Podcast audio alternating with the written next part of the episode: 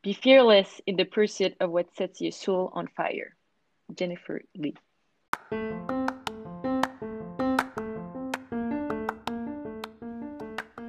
Hi, this is Voz de Dos podcast. I am Cecilia Santos, and every week I share stories inspired on marketing, content, or community matters embedded with a digital component. And I will be joined by someone whose voice deserves to be heard. Voz de Dos is a weekly podcast recorded in Spanish, but once a month I produce an episode 100% in English to bring life changing stories to more people around the world. So, in case you're interested in listening to the first episode recorded in English, please do so. I interviewed a wonderful person, mother, and businesswoman who founded a learning academy in El Salvador that provides a unique learning experience. So, go to episode 33 and hit play. This podcast has an audience in more than 10 countries, so thank you really for joining me every week. And for those whose this episode is their first, welcome. Okay, we know it. Life is about challenges of all kinds, and literally, we face them since we are born. And with that, I believe it's both an art and sort of a science to choose how we live our journey. And this is a huge, huge deal. As a woman, I very well know we have to kick it up a notch since things are quite more complex for us traversing in what we know it's a man's world. So this time, I invited a woman who has tackled lots of challenges. I'll give you a sneak peek. She sold everything she had, left home, and traveled around the world while founding a business called The Salty Souls, an all inclusive surf, yoga, and empowerment experience with a strong digital element to then hit base in El Salvador. So, without further ado, I have the pleasure to introduce you all to Erica Dorle. Erica, I appreciate you being here today, and I will let you now introduce yourself both professionally and personally. Uh, thank you so much for inviting me. So, uh, well, you gave a pretty good introduction, to, to be honest. so, uh, I'm from uh, Montreal, so the French part of Canada. Uh, my background is has nothing to do with what I do now. so, I studied uh, in arts and in graphic design, both in Montreal and in Italy. Um, I think that an interesting part of my story that I'm, I'm kind of like proud of is that I'm a university dropout. okay. So I've never completed my degree mm-hmm. because mm-hmm. uh, I founded my first business while I was in university, which okay. was called Jane and Rye, and it was a jewelry company. And that business gained momentum relatively quickly uh, and yeah, so while I was studying graphic design, I just felt like I didn't, I wasn't so motivated anymore to do like the, the fake project that we were doing at school while mm-hmm. I could focus all my energy on my real business to do like our logo, our business card, our website, and kind of learn from a direct experience. So, right. um, kind of uh, convinced my parents that um, I, I things were under control and that I knew what I was doing, and so I I dropped out of university thinking or telling them at least that I would go back if ever. The mm-hmm. the business wouldn't work, but I wanted to take like the next year to focus fully on the business. Uh, no need to say that I never went back. so things started to grow pretty well for, with the business, and uh, next thing we know, we were like in, in the magazines here in, in Canada, and we were active. Um, we were accessorizing the Fashion Week, and Wow. Uh, like yeah, so I was 24 years old and it just felt so exciting and creative and it, we were like in the spotlight, right? And like right. I think that like 24 years old young girl like so many wants to be in the fashion industry because it's it's very like buzzing. Mm-hmm. Um, and I remember at some point uh, we are at the Montreal Fashion Week and in the uh, we're accessorizing, so we, we're backstage and my business partner, she looks at me and she's like, Erica, I cannot believe we're here. Like, this is exactly where I've always dreamed to be. And wow, look at us. And for me, like, everything stopped spinning. And I was like, what the heck am I doing here? like mm-hmm. this is this is not my industry like i, I really don't want to do that like this so um i already had this feeling that like it, it felt a little bit like misaligned that I was mm-hmm. convincing mm-hmm. people to buy a product and like, oh yeah, you should get this new necklace. It's gonna you're gonna be so pretty. When in mm-hmm. fact, what I really wanted to tell them was like, you really don't need that necklace. Right. You should keep your money and go travel. uh-huh. So uh, eventually, uh, I sold that that business, which was a, a pretty big milestone in my life because mm-hmm. the only way, the, the same way you don't know how to start a business at 21 you don't know how to sell a business at 24 so i was like how do i do this? Should i put like an ad on facebook? Like you know right. what's, what's, the way? So um uh the only thing i knew at that point is that i really really wanted to leave on a one-way ticket to indonesia. Mm-hmm. um that was kind of that the only certitude i had at that time. So i was like all right i don't really know what to do with the business. I don't know how i'm gonna you know leave my own company but I know I want to get on a one way ticket to Indo, so I'm going to start with that. so I bought the ticket, and I was like, by the time the, the departure day comes, I need to have figured out the rest. so um, things ended up unfolding super well, and uh, one of our employee bought my shares. And at that time, my business partner was really happy with having this this new business partner. So uh, mm-hmm. they they got along, and I got you know I got out, I got my money, and so when I sat on that plane, I remember it was July 2nd, 2014. Um, mm-hmm. I had, you know, like sold my shares of the company, so made like a legit amount of money. And I had sold all my belongings and I was just like on my way to freedom. And it felt like a rebirth, like being reborn right. as an adult. And suddenly I had like all the freedom in the world, uh, the freedom that like having a little bit of money in your bank account also allows you so you can be stre- travel stress free and I really uh, started a journey of uncovering who I was when I was not wearing all the costumes that my culture and my society and the school I went with and my parents and all of my upbringing have kind mm-hmm. of infused onto me and trying to determine what was really mine and what was just a, a, a byproduct of my of my culture right right so that that's like the journey i started of uh, of discovery and of really just like when you find yourself like living at the on an on the flip side of the world mm-hmm. and y- there's no markers anymore for people to recognize you they meet you as you are so like the fact that like i was erica from Jen and Rai it meant nothing when i was in indonesia because hmm. people didn't know about Jen and Rai so like it, right. while in, in montreal it was kind of like the way people would recognize me or associate me and i've already like some pre-made judgment mm-hmm. around or opinions around like when you say oh yeah i went to this school or i'm the ex-girlfriend of this person or blah blah, blah. there's like so many associations that are made directly but when right. you're on the flip side of the globe no you're just who you are in that moment right so then you're free to kind of like find what really is yours and what you want to keep carrying in your you know in your little bag so um that uh, is also when i started really falling in love with yoga uh, Bali is a very magical island, and there's great, great, great masters that uh, that teach there. So I I fell in love and like really felt stuff that I never had before, um, and I decided eventually to go pursue my my yoga teacher training. Mm-hmm. Um, but wait, I'm gonna stop you because yeah. this is such a wonderful story that I have so. I know. like I'm getting ahead of the questions this is a wonderful story again. I mean, and and let me go back just a bit. Um, you have mentioned so many things that I wanna I wanna go back and understand a little bit better. But um, sure. I feel like you have been breaking the rules in a smart way because I, it, it's not only okay. I'm gonna just you know leave college. It's just that you had a goal in your mind, and, and maybe we can talk about it later. But um, also you sold the business I mean, it was on its peak, but it was so popular being on, you know, the vendor or you know who who was accessorizing a fashion a huge fashion you know event in in montreal. Um, but you sold it when it was really popular because you had like a calling in your heart.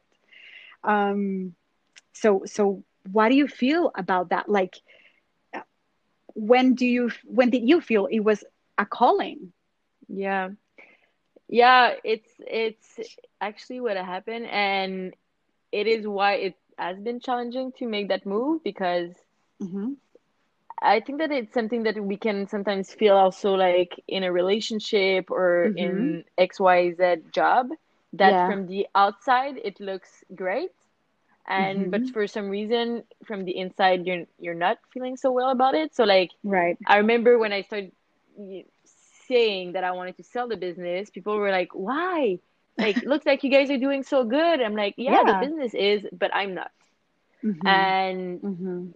it's it's hard to face uh, people judgment in that sense because you don't really feel supported in your decision you're like maybe i'm crazy maybe i'm not really Mhm. appreciative of what i have Mhm. maybe i'm losing you know maybe i'm losing i'm losing the north and i should just Mhm. keep pushing you know so but yeah there was just like this there was a discomfort and I, there was a things were different with my business partner at the time as well and like no hard feeling like we were young but we were pretty uh misaligned on our definition of business Right. and where we Mhm. were seeing the company so it was Mhm. kind of taking a toll on us and there was a lot of of toxicity in our business Mhm. relationship and it's a business partner is pre- pretty much like your your wife.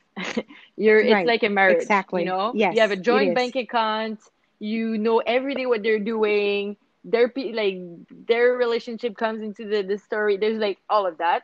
So Mhm. um and things were different diff- difficult. So at some point i was like i was tired of of being in that negative energy.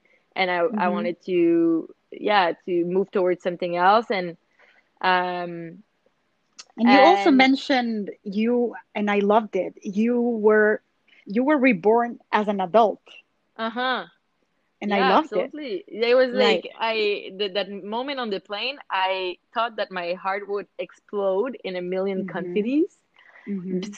because i was so excited about this new beginning Right. uh, and having a chance to start anew, but with with more knowledge and more uh, things than when you're like a baby, you know. And like Mhm. suddenly, I was I Mhm. was free to. It was the first time that like, you know, after doing the things right of like doing the primary school and then you go to high school and then you need to go to university and then you need to like start having a job and then suddenly I was like no I'm starting the way I want and that's why it's felt like Right. a, re- a rebirth Uh-huh. It's amazing, and I and I love it, and I feel also like we are being born. I mean, what you went through and what I went through, and I bet a lot of the audience it's gonna relate to that feeling. Like we are being born every time. I mean, every day you could see it as a new beginning, you know, and especially knowing more than you knew the day before. So, um, in through your experience, Erica, have you encountered that women have more challenges compared to men when it comes to launching a business? mm, I don't think so. I just think that we have a very different approach to business. Hmm. So women will have more of an intuitive approach and they will follow Uh-huh. more of like their gut feeling and their calling. And we would even price our products or our uh, experiences feel. We're like, uh, this price Mm-hmm. feels legit. Right. you know, feels like this would be a good price, for example men are way more uh, systematic and rational in their business and they will be more uh, kind of you know on numbers and stats and they will do like the studies and kind of like yeah be way more strategic around Mm-hmm. around their way and women are way more intuitive about their way to proceeding um, Yeah. another thing is that that may be different the, the, the men and uh, women in business is I think that women in general have way more difficulty in charging their worth. So they Mm-hmm. are, they're a little less confident about their product and about their offering, and so they will tend more often than not to uh, to offer it to a too low of a price. And we are also we tend to please a lot, so we'll often say yes Yes. when we do want to say no.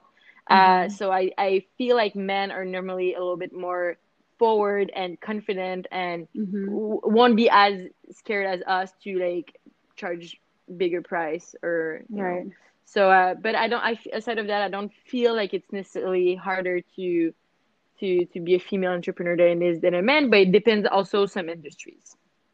In our My- case, like in the True. in the the domain of like our retreats, like if I fast forward a little bit, um, we had like some challenges of being women operating in a mach machist country, you know, Mhm. uh, where uh, there's a lot of men in power and stuff. However, I'm convinced that if we were two guys running an all boys surf camp in those Mhm. beach towns, it would not have go down well compared to Okay. women wom- running a woman camp. Mm, I got it. Got it. You know, I think that like there was an appreciation from the locals of having like 10 new women arriving every two weeks in their Yes. village. Like they were not complaining so much. But if it was like, oh, we're bringing a bunch of dudes, Dudes. I don't think Right. that would have worked really well with the local beach boys. yeah, it makes sense about what you just said in terms of the approach, you know, as, you know, genders, because we are, our anatomies are different just right there, you know. But um, what do you think? Probably we price ourselves a little bit less than than men. So what do you think about, you know, the gender gaps in terms of you know wait the money we make because that that is definitely i was reading um, some statistics on you know women making less money than men even though they are pretty much doing the exact same job um, so what do you think about that Mm, I don't really have a position because in my current reality, it's not something that I'm directly exposed to. Uh, Uh-huh. I only work with women almost, so I guess Mhm. that I don't have much perspective. Right. Uh, the only moments that I see that like, and it's kind of like directly in directed in a way to um, not directed but connected to my business in a way, but it's in sports. So female athletes being paid way less than men athletes. Uh, but then again, I think that it's a question of offer and demand. You know, like there's just less people paying to watch female sports than the male version. So like i see it's it's it's annoying, but in a way that's why there's more budget for you know the airing the, the boys sport than the, the, the woman because there's just less viewers or people that are willing to pay for a ticket or that are willing to like download the, the thing. Hmm. So um yeah I think that's that's a reason why, but obviously I'm all about like equality and and women can definitely do the same job that men do and if if if not better. Uh but aside of that, like I cannot really position myself because in our world like we work only with women. So we, we don't we don't we I never really have to face the fact of like uh I have a men employee and a female employee how do I feel about their salaries? So Mhm. it's not really Mhm. like a concern so much. Right. And I think, I mean, especially for those who are launching or, you know, already have a business venture, um, and I speak of myself as well, like um, to see to see less that you're working with a man or a woman, just to see that you're working with a person, you know, like um, to bring more equality to what we do. And um, do you feel at some point, and I know you've said that you haven't actually been facing that gender gap, but at some point in your life, did you have to arm yourself with any kind of like attitude, like tough girl in your face kind of thing, bitchy attitude to make yourself heard um, or taking into account at some point? Probably. Um, I think that there is a lot of tiny moments where we have to kind of harden up. um, Mhm. We did face a little bit of challenge at first when we got to we started operating in El Salvador. Um, Uh-huh. The the beach boys made us the life a little bit difficult. They were very protective of their their beach and their ways of of coaching and on working. So all our like Mhm. in-house team is female, but we do work with local uh, beach boys to push the girls in the water uh, for the surf. And at first, we were a little bit unaware of the the fact that like some beaches are kind of owned by some people, if I can, if I can say like that. But like you need to work with the people that are from that village. You cannot like Okay. bring other coaches from another beach to coach in on that one beach. So they have like Why, if you mind me asking? Like they have territories. It's like if you're a native of Zonte, like you Uh-huh. cannot like bring people from Tunco to coach in Zonte. You need to Got work it. with the the guys that are from Zonte. And if we are are you know based we're based in Tunco, we work with the Tunco boys. So, but Right. at, at first we were a little bit unaware of that, and Mhm, they came mhm. and made us understand how it worked very quickly.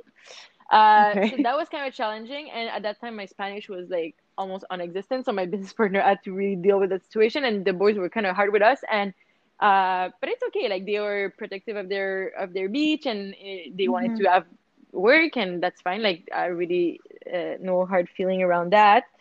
But uh, aside of that, um, funny enough, I feel like one of the biggest challenge that I face is um, towards other women, or perhaps jealous, or you know, I there's there's a sentence that uh, I like that is you always go too far for people that go nowhere. So when Mhm. you're you know get starting to gain momentum and having success, it's gonna annoy some people for sure, you Mhm. know, and because they wish that they had what you have perhaps or because I don't know, it's a it's a mirror of their own shit, really. But it will Mhm. come against you and I I did face some other women that came to me with a little bit of jealousy or like, ah, you guys are just here to make money, blah blah blah, and you're like, Mhm. you can go ahead and think what you want to take. I think I know how many hours I'm putting behind that, and I'm not stealing this money from Right. anyone. Right. Right. So- And that's something I've also I've always actually um I've always thought that people maybe get to see a part of what you do, all the work you put into, you know, what I call backstage, yeah. it's the amount of hours planning, coordination, uh, you name it, you know, that part sometimes never shown to your public or audience. So Yeah, exactly. um, People have no idea. yeah. And that's the thing. Like people that are find yourself bitching or, you know, being uh disrespectful, in my head I'm like, you guys have just no idea. And that's fine. You can go ahead and think whatever you want because the people that really know know. Uh-huh, exactly. Right.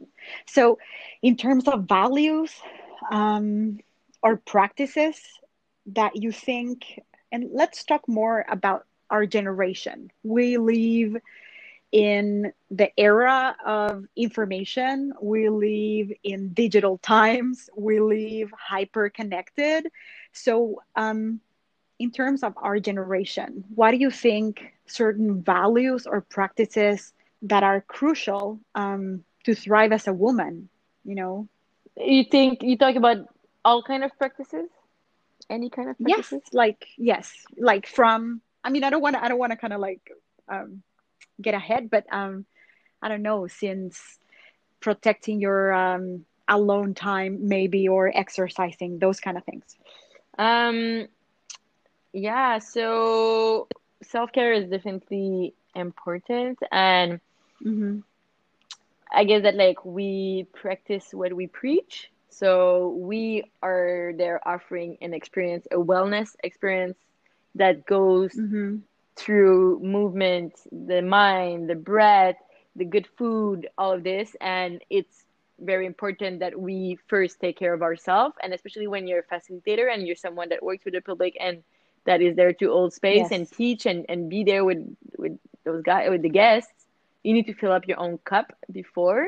And also Uh-huh. as an entrepreneur, um, to keep yeah, l- your mind clear and to always have space for new ideas and um, space to also handle all the million tabs that you're keeping open at all times.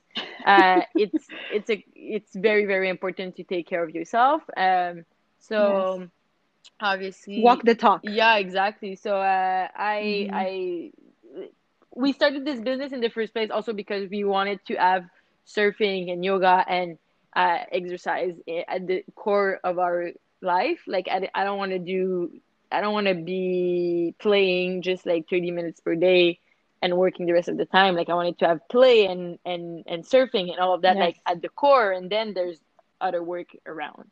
So um I I'm pretty uh, set and organized with my own training practices. I mm-hmm. every morning I'll do movements, breath, a little bit of meditation, and some like it looks like it's a lot, but really sometimes it, it all of that will fit within 15 minutes. like it really depends, but the day always starts with a moment to ground, and that will always be before I even look at my phone. So phone on airplane mm-hmm. mode, and I'll wake up, do my things, and when I'm ready to start hmm. the day, only then will I turn on the the Wi-Fi yes. and see all the notifications. Mm-hmm. Because if you wake up and you mm-hmm. see the mm-hmm. notifications straight away, it's your your your peace is already disrupted. Um, yes. And I yeah I exercise a lot. So if when I'm in the south, uh, I surfing is really my my favorite thing and the reason I do most of the things I do. Uh, but now I'm I'm back in Canada and I train a lot in endurance. So I did a triathlon last summer. So I but I still uh, kind of like training that way. So um, lots of running, lots of biking, and it's really really what keeps me keeps me sane. If you if you mm-hmm. take movement out of the equation for me, like I'm gonna go super banana. yes, and you know what? Like you you mentioned something that it's really ringing a bell right now for me because um and we talked about this before um you know recording but um being busy or keeping yourself busy in terms of work you know like on the computer taking calls la la la it's not an equivalent to work out you know like you really need to stretch you really need to move your body you really need to make it sweat. Like right now it's taking a toll on me because for example last week i kept myself super busy but i didn't exercise. And i feel like i don't know my body feels weird right now. Mm-hmm. like um so so i guess you know the the practice for us living in in such a fast paced world um, keeping active and you know putting good food in your body um, working out yeah. probably is, is a wonderful um, practice for you to to do and, and and hopefully i mean i'm gonna start this afternoon yeah well. well. for me like it's yeah. just part of my schedule you know like it is right on yes. sunday i'll make my schedule uh, and that schedule will include uh, the important things I've got to do work wise, but it will also include my workouts and they are part of the schedule. Uh-huh. Like there's not, it's not, it's a non non negotiable. It's just no the, the, same way you yeah. brush your teeth or you know you mm-hmm. drink your mm-hmm. water. I I I do my movement practices. Yeah. Well, thank you for that one. Mm-hmm. Um, so, in terms of, um, let's talk about El Salvador. Why did you choose this country? So it kind of happened uh, a little by default. So, uh, and then we fell in love with it. But uh, the story is that um, yes. I came to El Salvador for the first time for a wedding. So one of my good friend oh. was getting married with a local from El Zonte, and I was bridesmaid. So I flew in for the wedding, uh, not really knowing what to expect, and we stayed in that really nice villa um, for the wedding, and I really liked the, the energy of the place, of the, that house in, in particular. And I remember thinking, I don't know how or when, but I feel like I'll be back in that house. Like it wasn't a real uh-huh. goodbye when I left El Salvador. Right.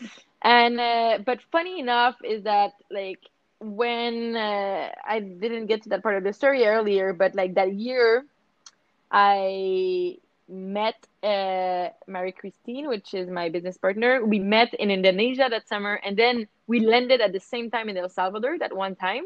And we didn't know, like, mm-hmm. she was mm-hmm. coming from LA, and I was flying from Montreal, uh, or I don't know. And we we landed at the same time, and we were both going to El Zonte.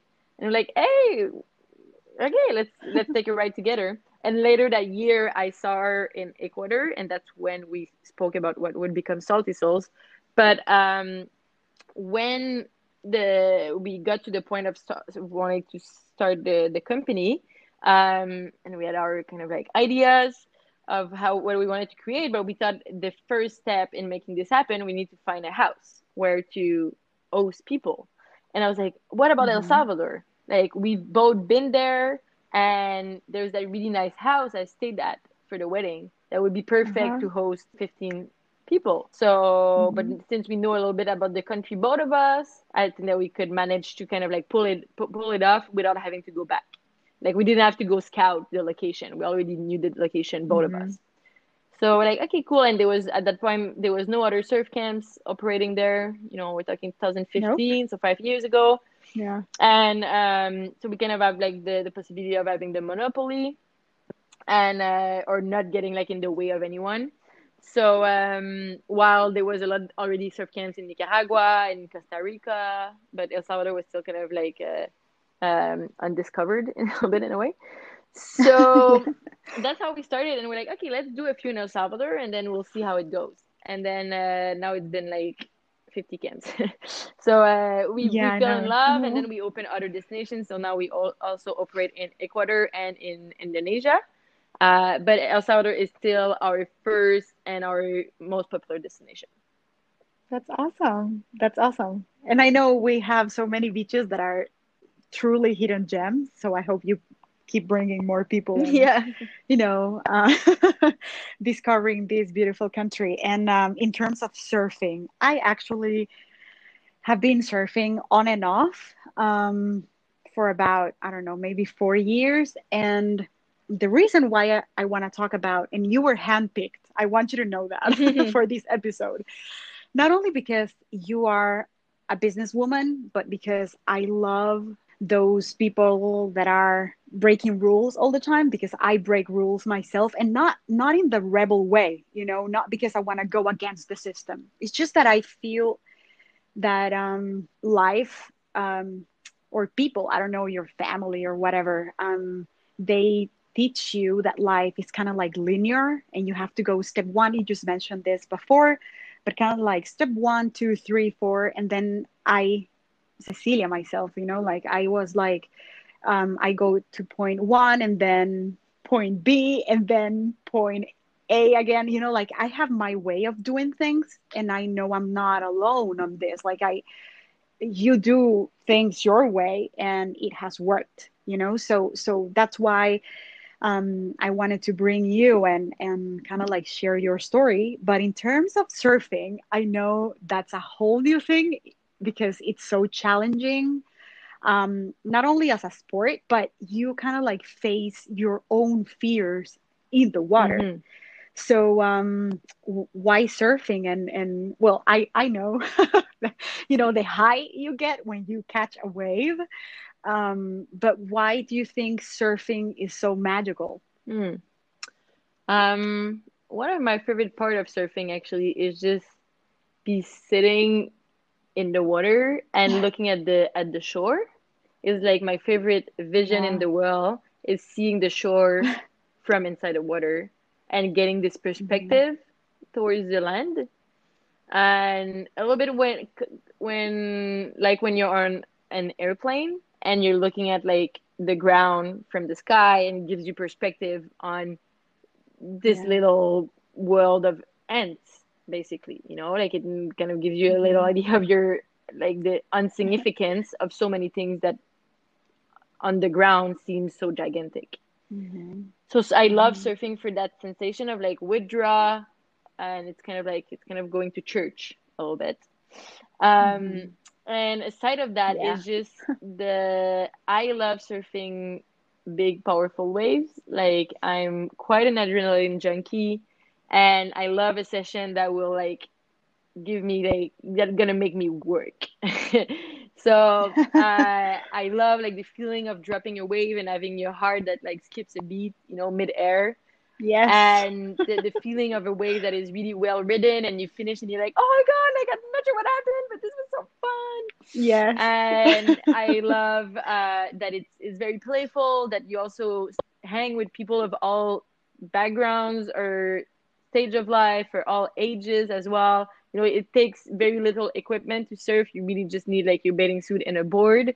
And so there's mm-hmm. there's it, it, accessible to everyone. So on one side you can have mm-hmm. a kid that is like 11 with like this really ghetto little surfboard, and then you could have like also someone of seven years old, and you're all doing this together. And um, I really like that that it's it's playful and is it there's no there's no kind of like goal in surfing, you know? Like when I run or when I bike, I always look for like how many miles I'm doing and how many kilometers and my time and my statistics. In surfing, like none of that matter. There's no numbers. You're just mm-hmm. you're just doing it and it's super it's not even there's no productivity at all in the fact of surfing. It's a fully selfish act of pleasure. Yes. and and and just like you said that word is so powerful you know the pleasure of because it's kind of hard to describe and i'm not a great surfer myself. Like i'm i'm battling my own challenges when i get out there. But um there's something about it. There's an adrenaline rush. There's a high that is so sublime that i've never felt it with you know doing other activities. Mm-hmm. and that's why i mean you saw me coming out of the water with a broken nose. And my mom my mom said to me like okay. So she i know she was kind of happy because she thought that would stop me you know? And i was like mom i'm just waiting for the doctor to clear me out and i'm going back to the water. She was like you're freaking kidding me. And i'm like no i'm not you know? Like there's something about it that makes people so addicted to it and and it's a great sport i mean for for your body and for your mind as well. So anyway let's keep on riding waves. Yeah. And so last question i have for you it's um for all the people out there which are considering launching a business or that already launched but you know they want to make some improvements. What are the best um, digital marketing practices? Because i know the salty souls have a strong digital element. So what what have you know what are those best practices that you could share in terms of digital marketing if you will. right. so first one is definitely to have a kick-ass website uh, we should never uh-huh. underestimate uh-huh. like the importance of having a good website when someone so your you know your website is really kind of like the face of your business nowadays that's where people mm-hmm. go every time they want to know about something about that business even though you have a restaurant whatever business you have like you need to have a page um, and really you have about five seconds to make good impression our attention mm-hmm. span is really short and if you yes. land on a page and you don't understand straight away what is this business offering like it needs to be like boom nice visual and like a sentence that says what you do and why should people give you more than five seconds basically mm-hmm. and if you mm-hmm. screw up that and like because sometimes you land on a web page and whether it's so ugly that like your eyes are bleeding or that like even after scrolling down the page one time, you still don't understand what is this business all about. And then you're like, uh, right. fuck it, and you close the window, and that's it. You just learn mm-hmm. your chance. You, lo- you lost your chance of like gaining a new customer. So having a really good uh, website that is well organized, clear, pretty, and like investing in the quality of their website is super important and should never mm-hmm. be neglected. Uh, mm-hmm. And that passes by also quality images. Too many companies use very poor images, very pixelated or kind of like crooked or took with your or phone. super stocky. Yeah, like super stocky. You've seen that picture in exactly. You're like, okay, this 100 websites. Exactly. So like those are like really kind of like beginner mistakes. Um, and mm-hmm. so that's one thing, and uh, that also will reflect in your social media. So the same way the web page mm-hmm. is like your your the face of your company so is instagram or facebook page nowadays in my world i feel like instagram is is bigger right now so having mm-hmm. like a good created yeah. instagram and it's not necessarily to some businesses don't need to be posting on a regular basis like we use uh, instagram a lot and it's our main tool of, of marketing and we have a very strong presence on it but for some businesses yes you do. you really just have to have like a nice curated instagram that and you post sometimes like once a week or something just so that when people land they see that the last post was not like 17 months ago. So mm-hmm. that is important. I'd say that um, there's just there's so many things but it's really important to be to see your digital presence as a whole to have a good website, to also have your Facebook page, to also have your Instagram, and also build a mailing list and trying to, uh, and then do some collaboration with other blogs or other speakers or whatever to Yeah. get seen and heard. So it's kind of like, how can you be seen and heard on as many channels as possible while keeping an organized identity so that people Mhm. recognize Like a 360 vision. yeah huh? exactly and because Mhm. you don't know where you know you're gonna catch people attention. And not everybody's on Mhm. instagram. So if you put all your eggs in the instagram basket but like there's a millions that are not on instagram you're never gonna catch those ones. But what about the ones that Mhm, like mhm. they they love email marketing? And what about the ones that like read other books or magazines or or blogs and that's where you would get their attention? And it's important to also understand that like converting a, a customer is kind of like goes as like a, a- it's kind of like a pipeline and at the beginning they enter the pipe there's a lot of people that like might come uh, aware of your business once and then you kind of like spiral into it and then they'll they'll see it again and they're gonna get retarget and then someone's gonna tell them about the Mhm. business and then and maybe at the fifth interaction or fi- five fifth time that they hear about your Exactly. business then they're gonna make a, Mhm. a, a they're gonna buy something but it takes time and like sometimes people just like see your thing and buy depending what is your product how much it's priced as well. Like in our case like we, we sell uh travel experiences that are quite pricey. Like you don't just like decide that overnight. You kind of like think about it and check other businesses compare the camps look at the flights blah blah blah. It takes time between Mhm. the moment that the, the, the person hears about you for the first time and the moment where they, they become an actual client. So how can you keep coming up in their universe from different angles? Mhm. I think that's like that's really it Oh, lady, it looks like you have it. Seems like you have it clear. yeah well i do coach i, I love I do it. coach Yes. some girls in in, uh, in business and marketing so it's really one of my things to for my own business but for other people's businesses as well She knows it, people. She does. okay, no, I promise this is the last question, and I have to. I mean, I have to ask you what. I mean, with COVID nineteen and this pandemic, you know, um, I know it has changed the rules, and and that's fine. I mean, either you see life sucks or you see this as an opportunity. But what do you have? Um, what's around the corner for the salty souls? Yeah, so obviously uh, our season was cut uh, short a little bit this year with the Mhm. the arrival of the, the the virus and the closure of the borders, and I think that the whole tourism industry is on hold right now. We have no idea when Yeah. tourism will be available again and what are going to be the the measures around entering a country now. So we just decided to put that on hold and but luckily we already had another project uh, rolling which is called the the salty club. And we launched the salty club. Which is awesome. thank you. So we launched the salty club already a little bit more than two years ago. And it's an online membership uh, that offers surf inspired workouts yoga videos um, master classes and interview as well as lt recipes and nutrition guides we launched that that branch for two main reasons. One, because we we feel like we were having such a great connection with the girls that would come experience the physical retreat, and then at the end of the eight days, we'll be like, oh well, this was good meeting you. Good luck with the rest of your life, right? So we're like, no, and Right. this we could we could keep growing together, and we could still give them some tools. So we started plat- this platform so they can they can uh, keep like a piece of the salties with them as they keep continue on their journey.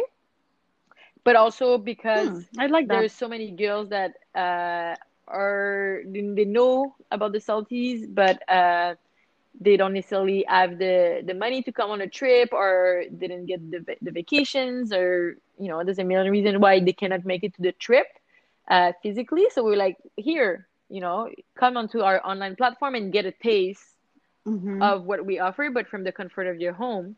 So funny enough, like we've always market that product as a, an at-home retreat, and Mhm. boom, COVID nineteen. Uh, there's never been a better time in history to be offering an at-home Yeah. retreat program. So it felt like it was actually our time to shine. So uh, just like a few days after this pandemic started, and that we realized that it would shape uh, tourism for a while, we just decided to just put all our energy onto the club and um, boost the quantity of content available. Start doing more lives. Now we just launched last week a six week optimization training program. So it's a virtual training group. Ooh. Uh, so every week the girls will receive their training uh, program for the week, and we're all connected through a Facebook group, which you're you have to share some of your running routes, or sometimes you have to share the result of your of the workouts you had to do that day. What was your time? Blah blah blah. As we were, as if we were together, right? And so that really keeps you motivated and to see the other girls' results and how if everybody else in the group did the workout and you're it's 10 p.m. and you're like shit like today I needed to do this workout. Everybody in the group did it and not me. I need to post my result oh shit I need to do my workout. So um, we we launched that and I'm really excited because it feels like it's gonna be an in between be- between the retreats and the digital platform. It, it kind of like have a, a little bit of both aspects. Um, so yeah now the, the, the club is our main um, project our main yeah and mm-hmm. as anything like the more energy you put in the more results you get out so we can definitely see how the fact that we've doubled up the effort from having just like one business to focus on right now as as really paid you know positively and um it was just a good time in general for any digital platform the last two months because yes. was, everybody was just like online full full time so um that's what is around the corner. Is just like the growth of the salty club. We're moving onto uh, a bigger platform and developing our own app. So we're gonna be uh, we should be on the apple store on the app store this this year. That's exciting. yeah so it's gonna be available like uh in just more accessible and and and present into everybody's life. So that's where we're that's where we're heading that's great. And, you know, this is so inspiring, both as, you know, in a professional way, in a personal way as well. I want you to know that. So keep on that good work and, and inspiring others. And I hope to see you in the yes. water as well. Um, so we have reached the very last part of this episode, and it's called Alternativa, which is kind of like alternative. Um, and here I want us, even though we've been talking about business and surfing and challenges, and in a very personal way, on this section, I ask you even more personal questions. So I have two questions ready for you. So here we go, Erica. So I'm eager to learn three people who have greatly impacted you and why. Um, the first one I'll name is actually my business partner. So in. Uh, so we've been in this journey together since uh, since five years now, and it's been a hell of a roller coaster. Uh, really trying to yeah, learning to work well together and learn through this whole journey. But why uh, MC has impacted me a lot? One because when we started the company, she was really the one that was like eating and breathing surfing, and I was kind of like taking me and some other girls of the team onto her wing to sh- kind of lead the way because she was definitely a better surfer than us already and uh, she pushed us to mm-hmm. follow her into like surf spots or into countries that we didn't think that we were able to surf and nowadays she still impact me and influence me because um, she still organize all of her life around surfing and in moments that like i had doubts if it was possible yeah. to keep living that kind of life and that I was kind of like feeling pulled back towards the system it mm-hmm. has been very mm-hmm. impactful to ever still like stand her ground and be like no we're still doing this Eri like it's possible i'm still here i'm still surfing or there's no reason why you need to to go back to your old life or whatever like uh it, it's real so mm-hmm. it's it's good to have a business partner to kind of like hold you when in those moments of doubt that you don't know if your choices are making sense anymore so she has been very mm-hmm. impactful for that and still is So it's a good business yeah, marriage. Yeah, yeah, yeah. and um, side of that, uh, there's this other woman, Jane Robinson. She's uh, she's a poet, a writer, a coach, and a friend of mine. Hmm. And um, so we actually pronounce her name Yana. So Yana has influenced me Yana. because I, I used to be looking up to her a lot, and then uh, she came to give some uh, to be a invited host on some of her retreats and give empowerment workshops. And she's quite known, so there was a lot of girls coming for her. And I was also kind of looking up to her. And like, kind of funny story, but when she came to that first retreat to host, and I was kind of welcoming her and putting her on a pedestal, she came in, she arrived with, and she had lices in her hair. and like, and so it kind of like, you know, humbled her a lot and like from the get-go we became good friends because like i spent the whole week kind of like picking mm. the, the lices off her hair and uh, then we yeah we bonded and then we a few months later she joined me in bali and we lived there together and we've been seeing each other like in different places of the world but why she has such an impact is that uh, so she's a self-made entrepreneur and life coach and writer but uh, and mm-hmm she has really taught me how to be more confident and how to char- charge my worth. So I've mentioned earlier in the interview mm-hmm. how as women we might have yes. a little bit of difficulty to price ourselves and, and it's a challenge yeah. for any freelancer really. In, in in the case of the business, but also I do some business coaching or uh, other kind of gigs, you know, conferences sometimes or things like that on the side. I really appreciated Yana's like vision of how to price yourself and how to stand your ground and how to really just say yes to what feels aligned and if people are not really willing to like meet you where you want to be met then screw that basically and not live uh-huh. in the fear of not getting the job or not getting the gig right and um and also she has taught me wow. how to generate more abundance in your life that if you want to yeah bring some abundance you need to also act accordingly you know and so kind hmm. of to to treat yourself with a nicer place to stay and maybe in a nicer you know if you want to get like a nicer bike or whatever it is but like something that will put you in the in in give you the confidence and put you in the in the I space and the mm-hmm. physical and mental space mm-hmm. to be able to generate more abundance and uh, sometimes it is mm-hmm. just as simple as like kind of renting for you a place that is a little bit more pricey than what you would normally afford but that forces you to find ways to generate more income so that you can make the the uh-huh. the ends meet so um that has been really impactful and thirdly, uh, I would say um, actually my ex partner, so um, my ex lover, so his name is Sam. And uh, Sam as mm-hmm. is he was one of my good friends uh, long before that, and has become almost one of the partner in, in the Salty Souls because he's been he's a very wise man and successful entrepreneur, and he has taught me mm-hmm. a lot about how to systemize the business and uh, kind of how to as well automate it uh, because yeah. a business at first when you only have let's say in terms of the retreat you only get 30 application a year for example it's you can still manage everything kind of by hand but to a point that when you scale and you're ready you have like 500 mm. application a year a thousand application per year right. it's not doable anymore unless you have systems and he has really, really he came mm-hmm. into the, the project like at a at a, mm. at a point that it was really necessary for us to make a transition to something more systemized, more automated, um, to save some of the monkey work because if not, we would just never make it, right? And there would be too many errors as yeah, well. Exactly.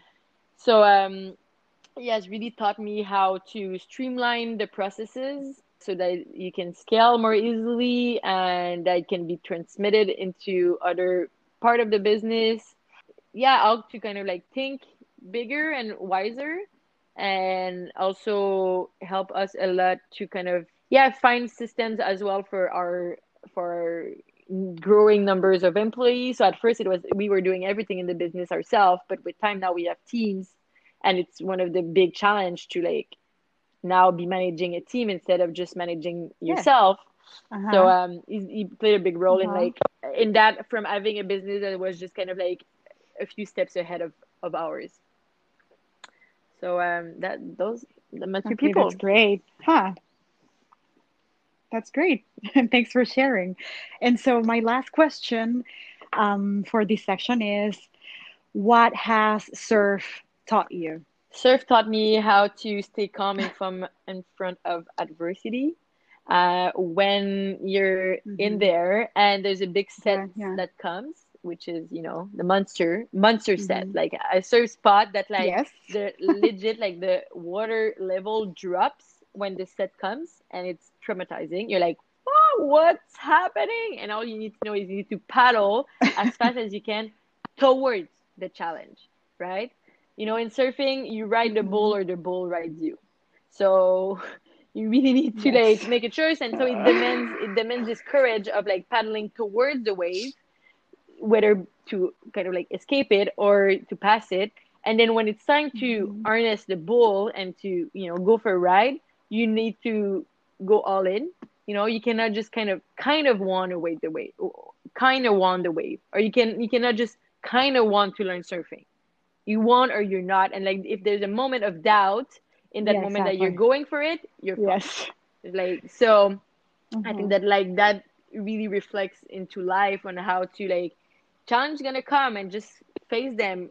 Take a big breath and paddle towards it. And when it's your mm-hmm. time to make the drop, make the drop with commitment and then enjoy the ride, right? Mm-hmm. Oh, wow. yes. yes, yes, mm-hmm. yes. All right, Erica, thank you so much. Um, I bet I'm going to receive lots of questions. And before that, I would love you to tell us where can people find the Salty Souls, even though if you literally type the Salty Souls or the Salty Club on Google, actually it is the first result yeah. that comes up. But anyway, um, how can people? Um, yeah, so Erica? they can find us uh, on Instagram mainly. So at the Salty Souls or at the Salty dot club. Mm-hmm. Yes, that's how they can find us. And obviously, we have that's also it, very beautiful yes. websites with non-pixelized images. no, I please everyone go to their website. It's I mean, you kind of drool not only to see the surfboards, but the girls, but the food, yeah. but the workout. Everything is there to make you uh, to make you travel mentally. Cool. Yes. so um, I very much appreciate your time, your experience, your motivation, um, your life. It's quite a you know like a a great story to be told. So that's why you were here. But I very much um, appreciate the time, Erica. So thank you again for um, for being here, and I hope to have you on. You know, thank you so future. much for having me. This was a lot of fun. it was. so, um, to everyone, thank you for joining us this time and expect more outstanding people on Voz de Dos. Do you want to be a podcaster for a day? That's great. Let's connect. If you have a story about marketing, content, or community matters that deserves to be heard, send me a message to Voz de Dos on Instagram, Twitter, or Facebook.